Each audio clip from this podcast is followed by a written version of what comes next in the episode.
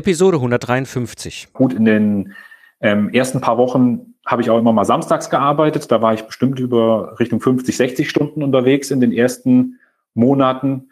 Aber jetzt seit dem Sommer, ich war, habe über 30 Tage Urlaub gemacht dieses Jahr, 30 Tage mit meiner Freundin, nochmal über 10 allein. Also knapp 40 Tage Urlaub kann man rechnen und im Schnitt arbeite ich wahrscheinlich nicht mal 40 Stunden die Woche.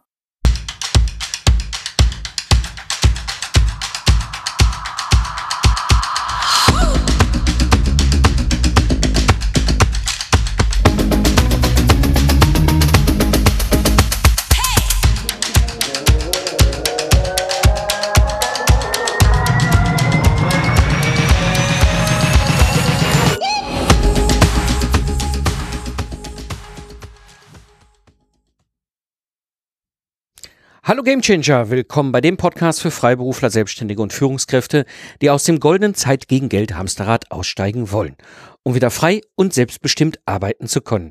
Am Mikrofon ist wieder Mike Pfingsten, dein Mentor und Gründer der Productize Service Mastermind. Ich unterstütze dich dabei, deine Dienstleistung zu systematisieren und auf Autopilot zu bringen, damit du weniger arbeitest und wieder Zeit hast für die Dinge, die dir wichtig sind im Leben.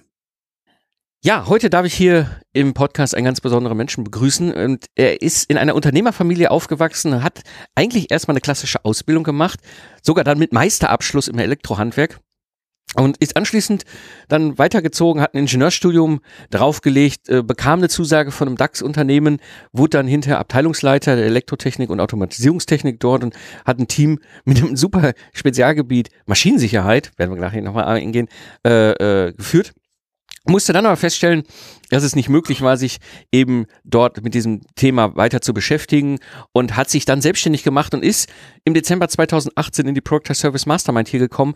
Heute unterstützt er seine Kunden mit seinem Product Service im Bereich CE-Kennzeichnung und legt einen absoluten Raketenstart gerade hin mit seinem Product Service. Und nebenbei hat er ein ganz tolles Grundprinzip. Wissen ist die wichtigste Grundlage, Erfolge zu schaffen und zu bewahren. Ich darf hier im Podcast begrüßen Dirk Leitsch. Hallo Dirk.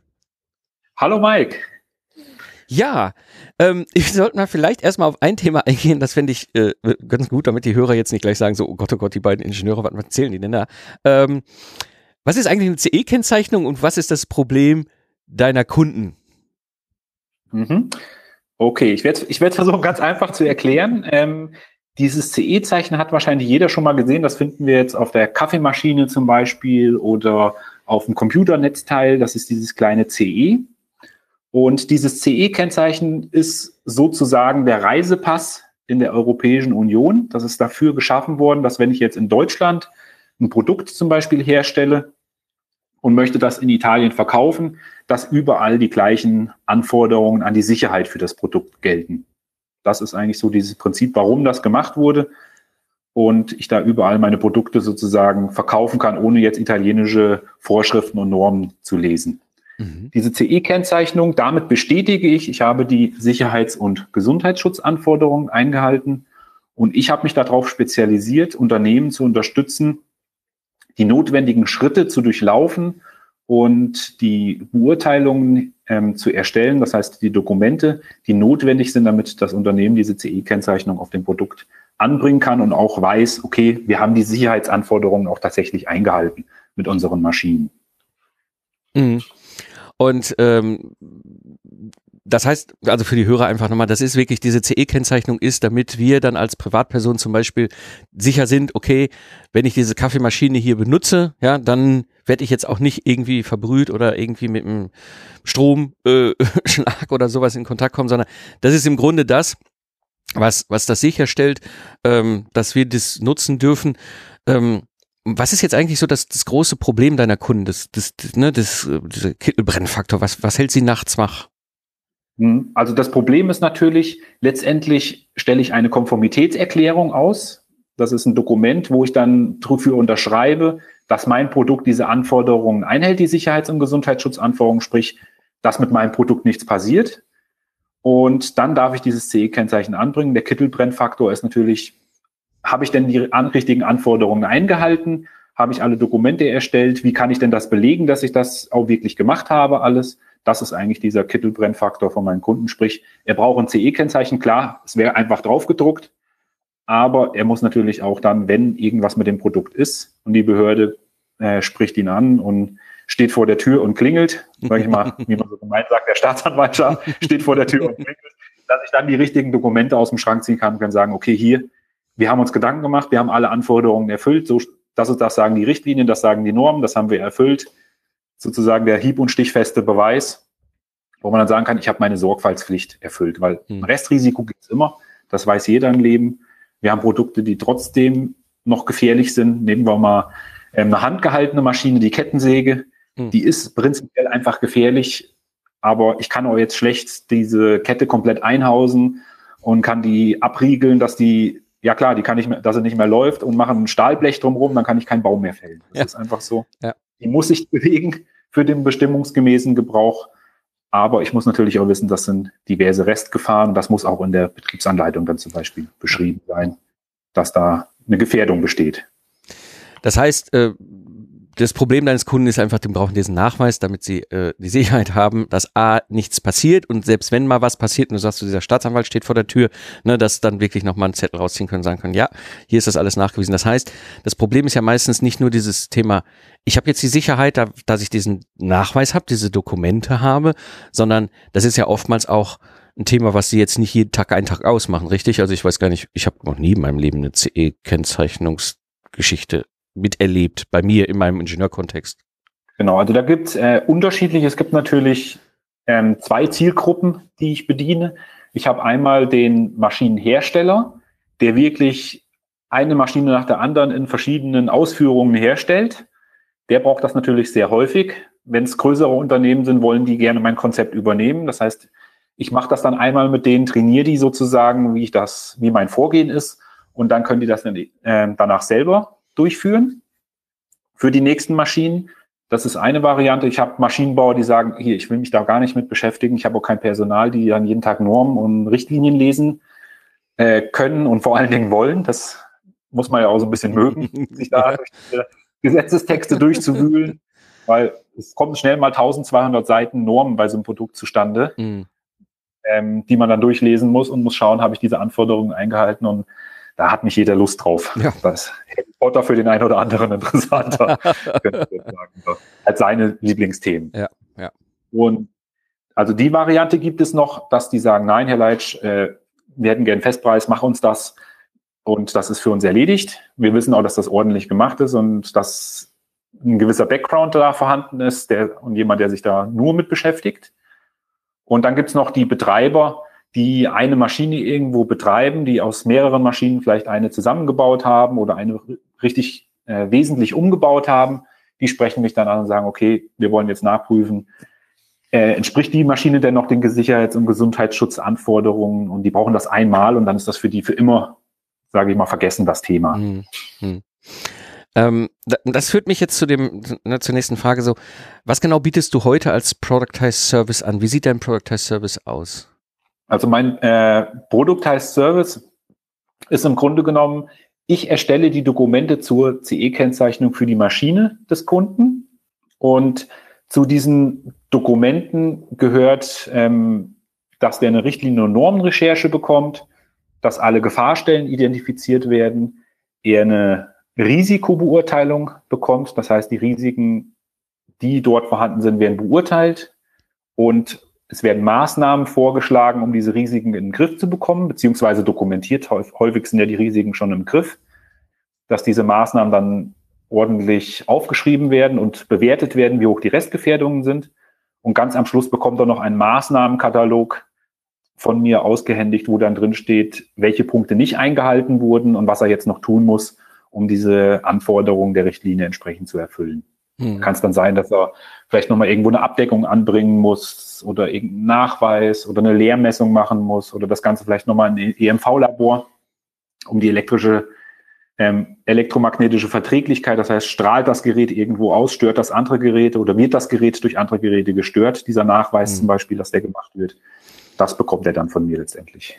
Und, und, und was du gemacht hast, ist ja im Grunde diesen Prozess, diese Dienstleistung, die du bringst. Ne? Am Ende des Tages gibst du ihm diese Dokumente und entsprechend dieses, ich sag mal, diese, dieses Empfehlungshandlungsblatt, ja, du sagst so, das und das und das musst du noch machen. rüber und damit ist ja das Ergebnis, was du, der Kunde braucht, erstmal in der Welt und damit auch geliefert. Und aber diesen, diesen Weg dahin, wie du das machst, ne, wie du vorgehst, den hast du jetzt standardisiert und das ist jetzt quasi wie so ein Sternekochrezept, ein Ablauf, den du für deine Kunden immer wieder gleich durchläufst, richtig? Genau, also das ist jetzt sozusagen mein Produkt heißt Service. Das sind, ich erstelle die Dokumente für die CE-Kennzeichnung, das sind dann sechs Schritte. Ich sichte die vorhandene Dokumentation, ich mache eine Richtlinie- und Normenrecherche, ich mache eine Datenaufnahme, also heißt, welche Elektrik, welche Mechanik ist an der Maschine. Ich identifiziere die Gefahrstellen, ich erstelle die Risikobeurteilung und er bekommt den Maßnahmenkatalog. Das sind die sechs Schritte, die ich dann durchlaufe. Ähm, die Informationen hole ich mir von dem Kunden. Das heißt, ich bin natürlich kein Experte für dem seine speziellen Maschinen, die da irgendwo sind. Das sind ja ähm, immer wieder unterschiedliche Maschinen, sei es eine, sage ich mal, Automobilstraße, die irgendwo Automobilkarossen transportieren und bearbeiten, oder sei es irgendwo ein hochspezialisiertes Laborgerät. Das Know-how hat der Kunde und ich habe eine Methode sozusagen diese ganzen Informationen von ihm abzufragen, die ich da benötige, um diese Dokumente zu erstellen. Aber die, das Erstellen der Dokumente, das mache ich selbst. Das heißt, ich hole mir alles, was ich benötige. Hat den Vorteil, äh, dass ich auf keinen warten muss. Ich muss nur Termine mit dem Kunden machen, um diese Informationen zu bekommen. Das mache ich online. Und bei größeren Maschinen mache ich einen Vor-Ort-Termin am Anfang, wo ich mir diese Maschine nochmal anschaue und das, sage ich mal, live diese ähm, Datenaufnahme sozusagen mache mhm. und diese Fahrstellen mir anschaue. Also da sind jetzt zwei, zwei interessante Sachen, die du äh, gesagt hast, wo ich noch ein bisschen tiefer eintauchen werde. Das erste ist, dass ich werde auch immer wieder gefragt, so Mike, ja, eine standardisierte Dienstleistung, Product as Service, ich habe doch individuelle Kunden mit individuellen Problemen, das kann ich doch nicht. Und du hast gerade sehr schön gesagt, und das ist ja bei mir mit meinen Product as Services genauso, die Kunden sind die, die den Inhalt liefern, du bist der Methodiker. Ja, das heißt, du hast einen immer gleichen standardisierten Ablauf, um dieses Ergebnis auf einem hohen qualitativen Level sehr schnell zu erzeugen. Der Inhalt ist dann das Individuelle. Ne? Das kann dann die eine Branche mit diesem The Thema sein oder eine andere Branche mit einem anderen Thema. Das ist für dich dann der individuelle inhaltliche Teil, aber das Handwerk, was du quasi durchführst, der Ablauf, dieser ganzen Prozess, dieser Productized Service, der ist immer gleich. Und das ist, das fand ich ganz klasse, dass du es auch nochmal so formuliert hast. Da habe ich sehr oft gefragt. Jetzt ist die andere Frage und das andere, was du ja gerade beschrieben hast, ähm, äh, auch spannend. Ich habe es bei mir ja mit meinem Lastenheften da, dahin getrieben, dass ich ja gar nicht mehr zum Kunden reisen musste. Hm. Du kannst dein Service sowohl komplett remote übers Web anbieten oder aber auch in bestimmten Fällen machst du einmal diesen, diesen Aufnahme oder Tag oder Aufnahme Termin da vor Ort und den Rest machst du dann vom Büro aus. Mhm, genau. Also ich habe am Anfang gedacht, das geht überhaupt nicht, dass man da irgendwas remote machen kann, muss ich ganz ehrlich sagen. ähm, und ich wurde sozusagen durch die Kunden dazu getrieben. Und zwar hatte ich einen Kunden, der hat äh, für die Automobilindustrie gearbeitet und hat dort mehrere Anlagen ausgeliefert und hat sich aber über das Thema Risikobeurteilung noch nie Gedanken gemacht. Und die Maschine brauchte letztendlich keine CE-Kennzeichnung, aber er brauchte trotzdem diesen ganzen Ablauf, weil die Maschine noch nicht vollständig war. Also der mhm. Endhersteller, sozusagen dieser Automobilist, nenne ich ihn jetzt einfach mal, der hat dann die Maschine komplettiert und hat dann die CE angebracht. Aber die Dokumente, die alle notwendig sind, die sollte er abliefern. Und er hat 33 von diesen Maschinen ausgeliefert und dann hat er festgestellt, er hat das nicht und wurde ziemlich stark von dem Kunden gegen die Wand gespielt. Uh, ja. Und dann habe ich gesagt, ich bin vorbei, schau mir das an. Er hat gemeint, nee, nee, Herr Leitsch, Sie kommen nicht vorbei, da darf keiner mehr hin, weil wir dem gesagt haben, wir haben das. Uh. Und dann hat er gesagt, oh, das ist natürlich schlecht für euch. Und dann haben wir halt diskutiert und haben die gemeint, wir können da jeden Tag hin, wir können Ihnen Bilder machen, wir können Videos machen, was Sie alles brauchen. Schreiben Sie die Fragen auf, sagen Sie uns, was Sie brauchen, was Sie benötigen. Ich meine, wenn Sie hingehen, Sie gucken sich es auch an dann können Sie uns ja sagen, schicken Sie mir 200 Bilder von dem, 500 Bilder von dem oder sonstiges. Also alle Informationen, die Sie benötigen, wir liefern Ihnen das. Ja, und darauf habe ich mich eingelassen, habe mir erst nur überlegt, was gucke ich mir denn nun mal an, wie gehe ich denn da vor? Und so habe ich den Kunden dann angeleitet und habe ihm mir die Informationen eigentlich mit Fragen geholt. Okay. Und festgestellt, das hat sehr gut funktioniert. Aha. Und teilweise hat das sogar besser funktioniert, als wenn ich das selber vor Ort angeschaut habe, weil da guckt man dann mal schnell drüber Und wenn ich mir diese Fra Fragen einzeln von dem Kunden beantworten lasse, bin ich gezwungen, mir wirklich jedes einzelne Detail ähm, anzuschauen, das es da geben kann. Und habe ja am Ende sogar eine bessere Güte erhalten, als wenn ich mir das selber anschaue. Wo das nicht funktioniert, ähm, ist bei großen Produktionsstraßen zum Beispiel, die richtig großen, gro richtig große Anlagen aus vielen Maschinen.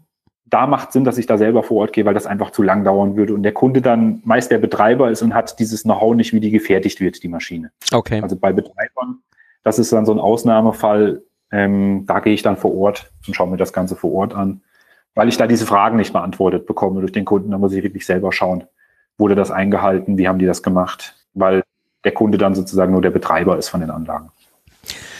Ich finde das faszinierend, dass das, also ich, auch das wird immer wieder kommt das Thema rauf, so Mike, ja, ich habe ja mein, ich bin ja jetzt Expertin, Experte und ich habe ja meine Dienstleistung und ich kann das oder könnte das auch in einem Product as Service bauen und hätte auch ganz viele Vorteile, aber diese Virtualisierung geht nicht. Und du hast gerade ein total tolles und vor allem anderes Beispiel mal gebracht, als ich es bringen will, ja, ähm, wie das geht. Vor allem, was, äh, du wirst wahrscheinlich auch die Erfahrung gemacht haben, das ist bei mir dann auch oft so, ähm, wenn man so als Expertin oder Experte da vor Ort kommt, vorbeikommt, ja, und sagt so, ich schaue mir das denn jetzt mal an, dann steht der Kunde so ganz entspannt neben einem und sagt, ja, mach mal. Ne?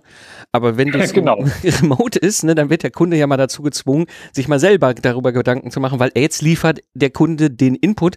Du sagst ja nur, ich bin der Methodiker, ich als ne, mit meinem Product Service, ich mir mache dir die, diese Bewertung und die Dokumentation. Genau. Also die Erfahrung habe ich, gerade was du gesagt hast, der Kunde wird dann ganz entspannt. Also ich hatte es teilweise, ich bin hingekommen, habe mir die Produktionsanlagen angeschaut und der Kunde hat dann gedacht, er könnte jetzt weggehen, er könnte irgendwas essen oder trinken gehen in der Zeit.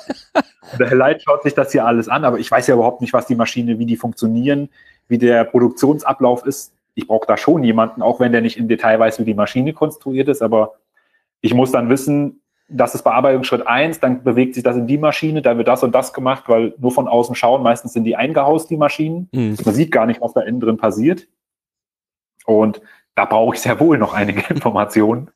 Und die bekomme ich ja tatsächlich online einfacher. Also bei mir ist es jetzt so, kann ich sagen, mit der Zeit 50-50, dass ich ähm, teilweise gar nicht rausfahre und wie gesagt halt bei größeren Maschinen oder bei Sachen, wo der Kunde mir das nicht liefern kann, da fahre ich dann noch raus und schaue es an und mache das aber auch gerne. Also ich hm. habe festgestellt, nur online ähm, zu arbeiten wird mir dann auch zu langweilig irgendwann. Ich will dann auch mal, ja, ich komme halt aus der Technik, ich mag das, wenn ich dann noch mal ein paar Sachen, ein paar Roboter sehe oder irgendwelche Sachen, die da umherklappern.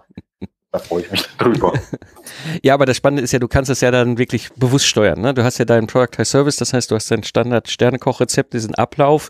Ja, und je nachdem, ob es Sinn macht und vor allem, ob es für, also ob es inhaltlich fachlich Sinn macht, aber natürlich, ob es auch für dich persönlich zeitlich Sinn macht. Ja, kannst du jederzeit sagen, okay, wir machen einen Termin bei Ihnen vor Ort oder du sagst, äh, hör zu, ähm, ich gebe dir meine, meine Fragen, ne, meine Dings, meine Ab An Anweisungen und nachdem baust du oder erstellst du mir diese Fotos, diese Videos, diese kurzen Informationen und gibst mir das zurück ähm, das ist das Spannende an dem Product Service, das mache ich ja auch mittlerweile bewusst. Ich habe es ja lange, ganz lange auch beim ich habe ja diese zwei Product Services, das eine ist das Lastniff, das bekanntere, das andere ist das virtuelle Mentoring im Projektmanagement.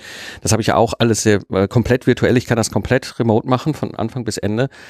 Aber ich, wenn ich mal Bock habe, zum Beispiel, ich habe jetzt äh, gerade einen Kunden im Sommer gehabt in Liechtenstein, ähm, ja, dann verkaufe ich dem jetzt quasi in Anführungszeichen natürlich den Kickoff-Workshop dort vor Ort. Dann habe ich einen guten Grund, mal wieder auf Dienstreise zu gehen. Also man kann es bewusst steuern, das macht es eigentlich total angenehm. Genau. Und es nimmt nicht überhand. Also das ist auch, ähm, das ist mir auch wichtig, dass ich mir das selber so legen kann. Also bei mir ist es vielleicht ein bis äh, einmal die Woche, vielleicht alle zwei Wochen einmal, wo ich dann wirklich einen Tag mal unterwegs bin und zu irgendeinem Kunden fahre, weil ich halt auch deutschlandweit arbeite. Ähm, da kann ich dann auch mal eine weitere Strecke fahren, weil ich weiß, ich muss nur einmal dorthin. Und das nimmt nicht überhand, dass ich wirklich nur noch aus dem Koffer leben muss oder so. Da kann ich mir dann aussuchen. Übernachte ich vielleicht noch, reise ich vorher an einen Tag und übernachte dann noch dort und mache das dann am nächsten Tag oder mache das, ich nenne es jetzt einfach mal eine Gewaltaktion. Ich fahre vielleicht zwei Stunden hin, mache dann diese Aufnahmen und fahre dann später wieder zwei Stunden zurück. Also das kann ich mir dann selber einrichten, wie ich das gerne mhm. möchte. Mhm. Spannend, dass diese Freiheit ist einfach möglich. Das ist, äh, das ist einfach das super angenehme. Kommen wir mal zu der Frage und das äh, finde ich wirklich äh, spannend. Aber nochmal dieses, wann hast du eigentlich gestartet? Und wo stehst du heute? Also ich habe ja schon letztes Jahr, Ende letzten Jahres, bin ich aus meinem, sage ich mal, Abteilungsleiter-Arbeitsverhältnis ausgetreten und habe mich dann sozusagen auf die Selbstständigkeit vorbereitet. Also man könnte jetzt eigentlich sagen, noch relativ frisch.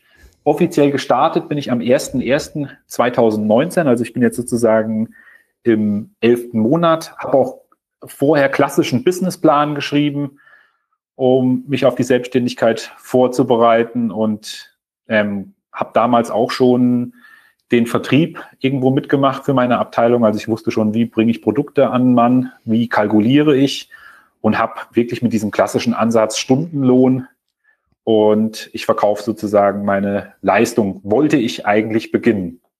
Hat mir 82 Euro Stundenlohn ausgedacht und habe das irgendwie so für mich berechnet. Und letztendlich bin ich ja dann ich weiß gar nicht was, Anfang Januar, wo ich in, dem, in deiner Mastermind in war. Ja, die Dezembergruppe 2018, 2019 war das, ja. Genau, und das äh, hat natürlich super gepasst, dass ich dann gleich diesen Produkt heißt Service am Anfang erarbeitet habe. Und ich muss sagen, ich habe Angebote mit Stundenlöhnen gemacht, ein paar am Anfang, habe aber dann nicht einen einzigen Auftrag erhalten. Also ich habe wirklich den ersten Auftrag dann gleich mit meinem Produkt heißt Service erhalten zu Festpreisen und nicht mehr zu Stundensätzen und auch nicht mehr Zeit gegen Geld. Das war sozusagen, bin da, ich kann es jetzt sagen, eigentlich von gleich von Beginn an mit gestartet.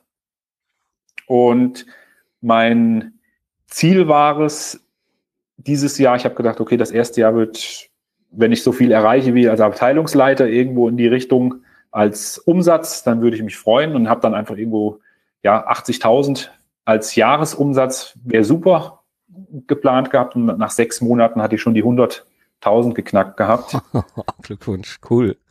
Und das äh, geht noch viel weiter. Also ich habe ähm, über Google Ads habe ich viele Kunden, die ich er, erhalte und ich habe das jetzt zwischendurch immer mal abgeschaltet, weil ich dann Angst bekommen habe. Also jetzt gerade hatte ich einen Auftragseingang von äh, 60.000 Euro. Bah, Hammer. Ja, auch wenn man ein Produkt heißt äh, Service hat, man muss die Sachen natürlich letztendlich noch abarbeiten. Also da steckt natürlich auch eine gewisse Arbeit dahinter. Aber ich hätte das mit Stundensätzen niemals erreicht, sage ich mal, mich so hochgradig zu konzentrieren auf ein Themenfeld. Also ich mache jetzt ja nur noch diese Maschinensicherheit, sonst rundherum gar nichts anderes. Und man wird natürlich super effizient. Also ich habe Effizienzsteigerung, wo ich für die ersten Projekte 100 Stunden für gebraucht habe, das mache ich jetzt in 20 Stunden. So oh, kann man es ungefähr. Wow. Mhm. Das heißt, du hast, du hast dein, dein Zielumsatz um ein Vielfaches übertroffen. Das ist ja, du hast ja schon dein, dein eigentlich ursprünglich geplanten 2019 Jahreszielumsatz in diesem einen Monat fast komplett geknackt. Ja. Ähm, das ist ja schon hammerkrass. Und das, obwohl du viel, viel effizienter arbeitest, viel stärker auch steuern kannst, das ist, das ist absolut äh, gigantisches. Echt von meiner Seite auch Respekt und Glückwunsch. Das ist super. Ich habe schon einige gesehen, die äh, dort losgelaufen sind und losgestartet sind, aber das, was du da gerade erreichst, ist echt ein Vorbild. Super cool. Dank, Dankeschön. Hätte ich auch selber, selber überhaupt nicht mit gerechnet, muss ich wirklich sagen. Und ja, hat mich auch teilweise überrascht. Und das äh, Interessanteste ist, ich habe immer gedacht, man muss wirklich dann rund um die Uhr arbeiten, um irgendwelche Ziele zu erreichen. Aber auch wenn ich jetzt mit meinem 80 Euro Stundenlohn das ausgerechnet hätte, ich würde nie im Leben in diese Umsatzzahlen vorstoßen mit dieser Zeit, die ich irgendwo investiere. Also ich bin wahrscheinlich weniger als 40 Stunden die Woche unterwegs. Hm. Trotz der Gründungsfahrt, gut in den ähm, ersten paar Wochen habe ich auch immer mal samstags gearbeitet. Da war ich bestimmt über Richtung 50, 60 Stunden unterwegs in den ersten Monaten. Aber jetzt seit dem Sommer, ich war, habe über 30 Tage Urlaub gemacht dieses Jahr, 30 Tage mit meiner Freundin, nochmal über 10 allein, ähm, wo ich unterwegs war. Also knapp 40 Tage Urlaub kann man rechnen und im Schnitt arbeite ich wahrscheinlich nicht mal 40 Stunden die Woche. Hier, nochmal für die Hörer, ne? Also ihr hört es jetzt auch noch aus, aus einer Munde, was für ein Power der Productized Service hat. Ja, wer von uns hat in seinem Gründerjahr 40 Tage Urlaub machen können. Ja, also äh, ich glaube, das sind die wenigsten von uns, die in dieser komfortablen Lage sind und das bei dieser, nee, 30 Stunden Urlaub, Entschuldigung, äh, 30 Tage Urlaub, so jetzt habe ich es. Ne? Also, nee, 40 Tage insgesamt. 40 Bitte? Tage Urlaub. 40 Tage 40 Urlaub. Tage Urlaub. Ja, hier, ne, also der, im Gründungsjahr 40 Tage Urlaub und äh, den Zielumsatz um das x-fache verdoppelt und verdreifacht quasi. Also das muss man sich mal einfach auf der Zunge zergehen lassen. Ähm, plus die Situation jetzt schon sehr entspannt mit einer 40, unter 40 Stunden Woche klarzukommen. Ähm, wie hast du dich eigentlich so gefühlt, bevor du einen Productized Service hattest? Also im Grunde genommen, das kann man schlecht sagen, weil ich hatte ja, ähm, bin ja jetzt direkt mit dem Productized Service gestartet, aber ich kannte es aus der Firma, wo ich vorher gearbeitet habe. Das war ja dieses klassische Zeit gegen Geld arbeiten. Und im Grunde genommen ist es so, ähm, klar, durch den Productized Service, man kann in weniger Zeit kann man mehr Geld verdienen, das ist klar aber man verzettelt sich nicht so viel. Also das ist für mich sehr wichtig. Ich habe jetzt ähm, einen Bereich, wo ich mich darauf konzentrieren kann, eine Dienstleistung.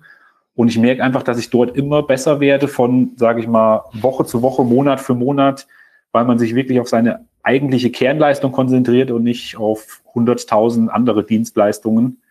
Dass man sagt, heute äh, installiere ich irgendwo eine Anlage im Lebensmittelbereich morgen programmiere ich an irgendeiner Produktionsmaschine irgendwas, dann muss ich mir vielleicht noch um Explosionsschutz Gedanken machen. Also das, der Bauchladen, wie es ein Mitarbeiter von mir immer gesagt hat vorher, äh, wir haben einen riesen Bauchladen, Herr Leitsch hat er immer gesagt, der war gigantisch in dem Unternehmen. Hm. Und da wird man auch als Selbstständiger immer wieder gezwungen. Ich weiß noch, wo ich dich irgendwann mal angerufen hatte äh, bei dem Produktized Service und habe gesagt, jetzt kommt hier jemand wieder mit was anderem, was soll ich denn machen? Mhm. Soll ich das jetzt annehmen oder nicht annehmen?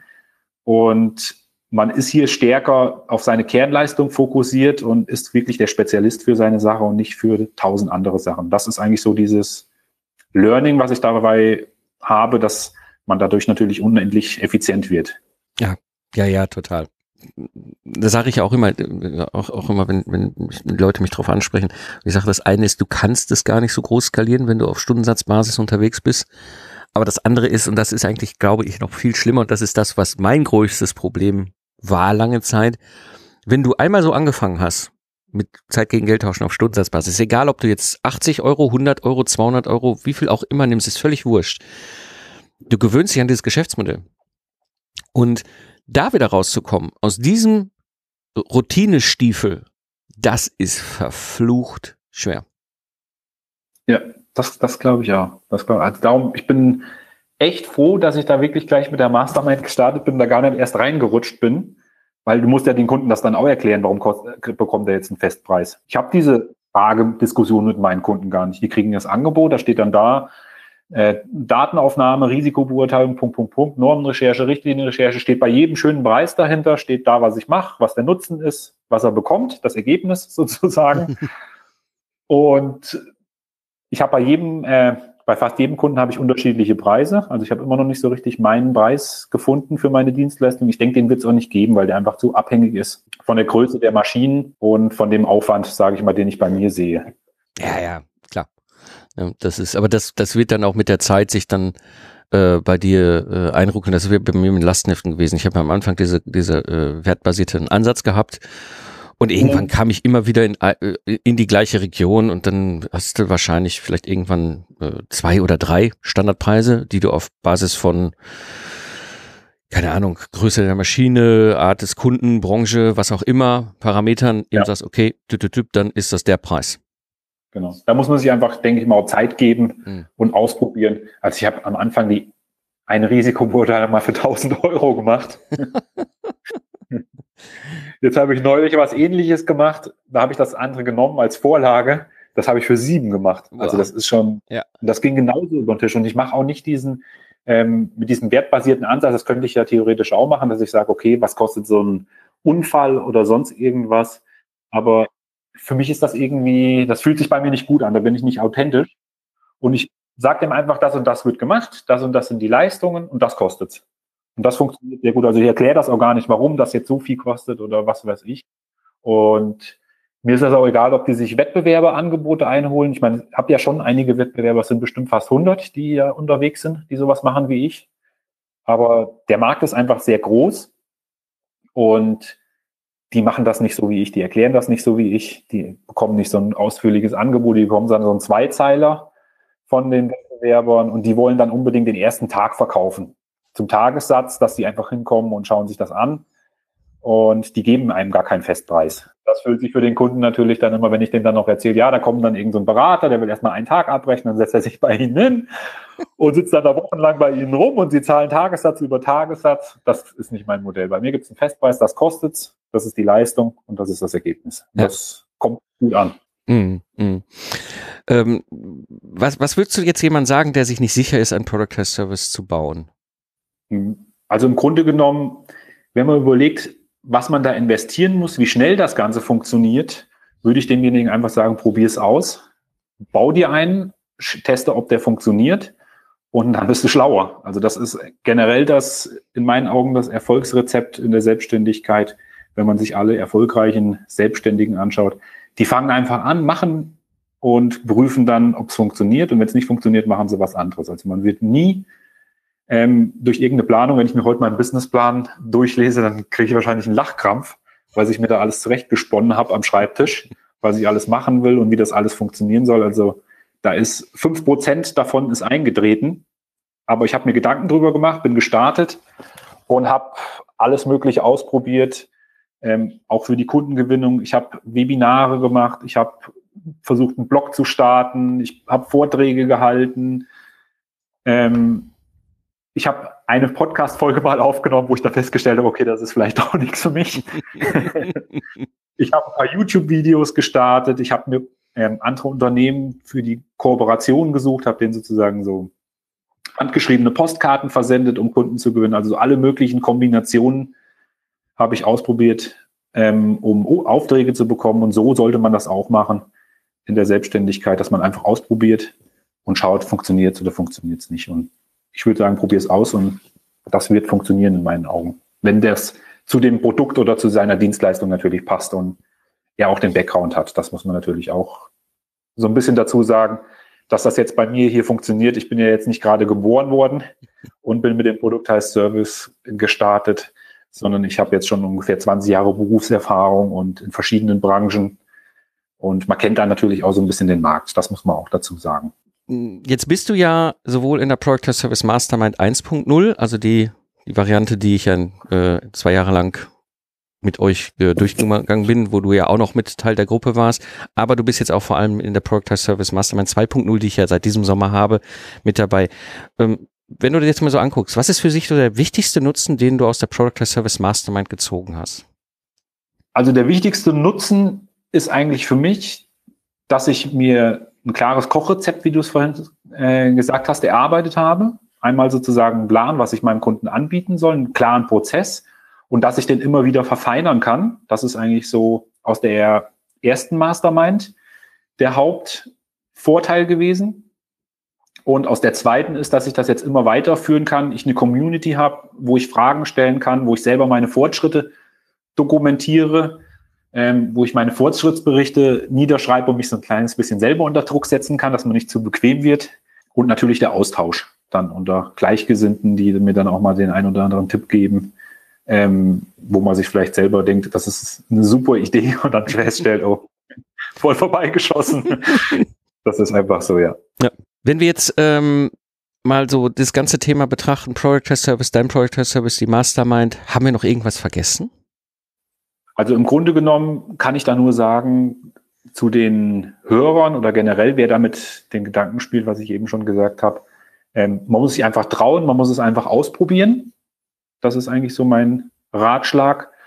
Und in meinen Augen ist das der sinnvollste Weg als, sage ich mal, kleiner Unternehmer, wenn man allein arbeiten möchte und keinen riesen Mitarbeiterstamm aufbauen möchte. Das ist zumindest mein Ziel, dass ich da nicht einen riesen Mitarbeiterstamm haben möchte dass man sich klar ist, was möchte ich machen, seine Kernleistung definiert, einmal einen Ablauf definiert und den dann durchzieht und versucht, das wirklich dabei zu behalten. Also allein schon Angebote, wie lange ich früher vor Angeboten gesessen habe, bis ich da ein Angebot fertig hatte, jetzt brauche ich teilweise 20 Minuten, wenn ich da nicht noch irgendwas Schönes dazu schreiben möchte oder das mit irgendwas ausschmücken möchte oder vielleicht noch ein kleines bisschen eine andere Variante habe, dann ist mein Standardangebot in 20 Minuten locker fertig mit allen Pipapo. Und die sind meistens bei mir elf Seiten lang. Also ich habe sehr große Angebote, im Gegensatz zu manchen, die dann sagen, man braucht nur so ein paar kleine. Ähm, wichtige Sätze, bei mir sind die sehr ausführlich. Und das ist natürlich dann auch durch diesen Service standardisiert, sage ich mal, diese ganzen Schritte. Hm. Ja, ähm, für diejenigen unter euch, äh, die jetzt sagen, oh, das finde ich mal spannend, ich möchte mal gucken, was macht der Dirk da so oder vielleicht auch mal eine Frage an den Dirk stellen. Ähm, wo finden wir dich im Netz? Genau, also mich direkt im Netz findet man unter meinem Namen, unter ähm, dirkleitsch.de, natürlich das www davor, zusammengeschrieben. Da findet man dann meine Webseite, die sich um das Thema Risikobeurteilung und CE-Kennzeichnung kümmert. Dazu habe ich noch eine äh, CE-Bibliothek geschaffen, wo ich jetzt meinen Nutzern oder CE-Interessierten eine riesige Bibliothek zur Verfügung stelle, wo man sich kostenlos anmelden kann und dann schauen kann, was gibt es denn alles zur CE-Kennzeichnung. Das sind so meine Kernbereiche, wo man sich über mich äh, informieren kann. Ja. Wunderbar, Dirk. Ich packe das in die Shownotes hier für die Hörer. Das heißt, wenn euch das interessiert oder ihr einfach mal euch mit dem Dirk vernetzen wollt, Dirk ist erreichbar im Internet. Äh, guckt einfach in die Shownotes, äh, da werde ich die Links reinpacken. Das heißt, wenn ihr jetzt gerade irgendwo unterwegs seid, im Auto, im Flugzeug oder ne, mit dem Hund oder mit dem Joggen oder so, alles in den Shownotes. Und äh, genau. An dieser Stelle, Dirk, dir vielen, vielen Dank, dass du einfach mal einen Einblick auch mal in einen Productized Service und vor allem in einem so einer unglaublichen Erfolgsgeschichte gegeben wie du die gerade hinlegst.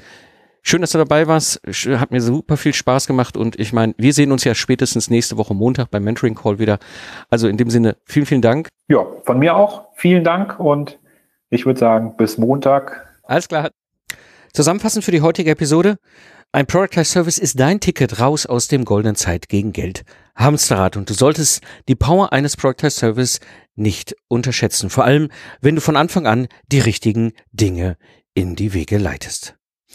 Seit 2012 organisiere ich immer wieder Hörertreffen oder offene Q&A Webinare. Die Chance für dich, sich mit mir und der Gamechanger Community zu vernetzen. Also geh einfach auf mikepfingsten.de und trage dich in meine E-Mail-Liste ein. So verpasst du kein wichtiges Update und erhältst den vollen Mehrwert wie der Rest der Hörer-Community.